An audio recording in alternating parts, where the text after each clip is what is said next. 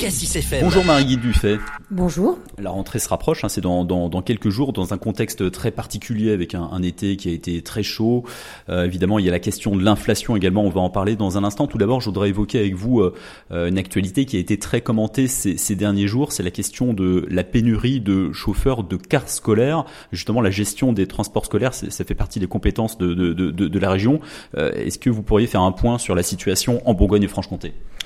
Écoutez, dans notre région, comme partout ailleurs en France, il y a une énorme tension, une, énorme difficulté à recruter les, les conducteurs. C'est pas tant pour une question de salaire que pour une question de euh, comment dire d'emploi du temps. C'est-à-dire que les conducteurs de, de transport scolaire travaillent trop peu pour que ce soit rémunérateur.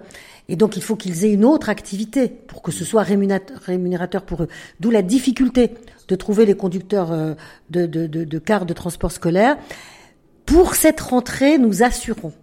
Nous avons vu avec tous les transporteurs, avec toutes les filières, toutes les fédérations, euh, tous nos réseaux de transport sont assurés. Toutes les lignes sont assurées, tous les lycéens pourront aller euh, dans leurs établissements sans problème. Le jour de la rentrée. Après, je ne garantis pas que le jour où il y a un conducteur qui tombe malade, il soit immédiatement remplacé compte tenu de cette tension. Alors du coup, on travaille sur des mesures à plus long terme pour essayer de voir comment, avec les, les, les employeurs de, de, ces conducteurs, on peut... Euh, travailler à, à, mixer les emplois, faire en sorte que ces conducteurs aient une double ou triple activité. Vous l'avez dit, les lignes seront assurées. Est-ce qu'on peut dire que la région Bourgogne-Franche-Comté est mieux lotie que les autres? Ça, je ne sais pas. J'ai pas une appréhension euh, totale. Hein. Je pense que chacune des régions euh, euh, fait comme nous et puis travaille avec les transporteurs pour voir les, les meilleures solutions. Hein. C'est un sujet général. Il ne faut pas l'ignorer, mais on trouve des solutions de, de repli qui font que pour la rentrée, c'est assuré. Je ne dis pas que sur le, long terme, ce sera tout le temps assuré. Entendu. Bon, autre sujet, Marie-Guide Dufay, euh, il y a eu des travaux, je suppose, cet été, fait cet été, euh, dans les écoles, dans les collèges et dans les lycées également. Est-ce que vous pourriez nous donner des, chiffres globaux sur euh, les investissements qui ont été faits dans les lycées de la région? Bah, Écoutez, les investissements dans les lycées de la région, c'est au moins 100 millions euh, par an. Donc, euh, ce sont des investissements qui se concentrent sur euh, la résorption euh, des passoires thermiques que sont les lycées, donc euh, souvent remplacement de chaudières. Euh, c'est partie de votre contribution pour la lutte contre le réchauffement climatique Absolument, nous faisons passer ces travaux-là en priorité. Donc euh, des chaudières euh, remplacées, des euh, travaux d'isolation, des installations de, de panneaux photovoltaïques sur les, soies, les, toits pour produire de, de l'électricité, donc d'origine photovoltaïque. et donc ça dans, dans, tous les lycées de la région, malheureusement, malheureusement avec ce qui nous arrive, c'est-à-dire ce qui arrive à, tout le monde, euh, les dépenses euh, qui, croissent énormément euh, du fait de, l'inflation des coûts de l'énergie, nous allons avoir à faire face à énormément de dépenses supplémentaires qui vont nous amener à mettre un peu la pédale douce sur ces travaux, alors qu'ils sont absolument nécessaires, indispensables, et, et, et, et qu'on devrait au contraire les accélérer, les multiplier. Mais on est comme tout le monde, hein. il va falloir euh, que l'on se serre la ceinture. L'inflation, justement, ça touche tous les secteurs. Vous le disiez, ça touche aussi pour le secteur de l'alimentation, et justement dans les cantines scolaires, vous avez décidé d'augmenter, enfin le, le, le, le, le coût d'un repas dans, dans les cantines va, va augmenter cette année.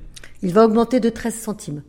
Pour, 13 centimes par repas. Oui, de 13 centimes par repas euh, pour l'ensemble des familles. Euh, parce que nous n'avons pas augmenté les tarifs depuis 4 ans et que là, depuis un an, ils viennent d'augmenter de 10%. Donc nous n'avons pas voulu augmenter de 10% parce que c'était beaucoup trop.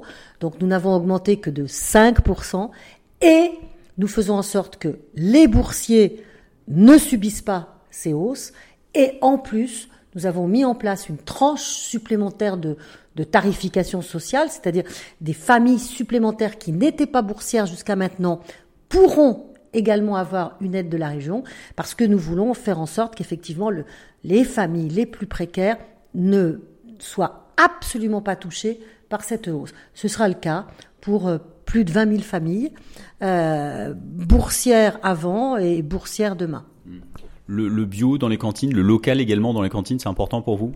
Oui, tout à fait. Ça, c'est un grand engagement de campagne de pousser jusqu'à 70% l'alimentation euh, bio et, et, locale. Et bon, c'est compliqué. Tout le monde fait des efforts, mais c'est très compliqué parce que là où les lycées sont très demandeurs, ils trouvent pas euh, suffisamment euh, d'offres de la part des producteurs. Donc, on est en train de mettre en place ce qu'on appelle une centrale d'achat pour vraiment favoriser la rencontre entre la demande des lycéens, et, des, des lycées et l'offre des producteurs. Donc ça, c'est un, un projet en cours. Même si le bio se peut coûter plus cher aussi. Oui, mais c'est bien pour cela qu'il faut aussi euh, augmenter les tarifs et qu'on ne pouvait pas les laisser tels qu'ils étaient. Hein. Donc je le répète, pour cette augmentation de tarifs qui est de 13 centimes, la région a pris sur son budget pour que l'augmentation ne soit pas énorme pour les familles et pour euh, les familles qui sont les plus en difficulté, elles ne seront absolument pas concernés par cette hausse. Toujours concernant cette question des, des, des, des repas dans les, dans les cantines, euh, dans les collèges en, en Côte d'Or, le président du conseil départemental, François Sauvadet, il, est, il a pour l'ambition de, de, mettre en place des repas 100% Côte d'Or dans, dans, dans, dans, les collèges. C'est le genre de, de, de, méthode que vous pourriez... Euh, ah bah oui, Mais une fois qu'on a dit ça, c'est pas une méthode, ça c'est c'est un vœu, hein. Et c'est bien ce à quoi nous travaillons avec cette centrale d'achat, de faire en sorte que nous ayons au moins 70% de produits bio ou locaux dans les cantines. Vous rejoignez le président du conseil départemental sur cette question. Oh, je pense que ça c'est vraiment une question de responsabilité euh, sociétale aujourd'hui et qui est partagée par beaucoup de monde.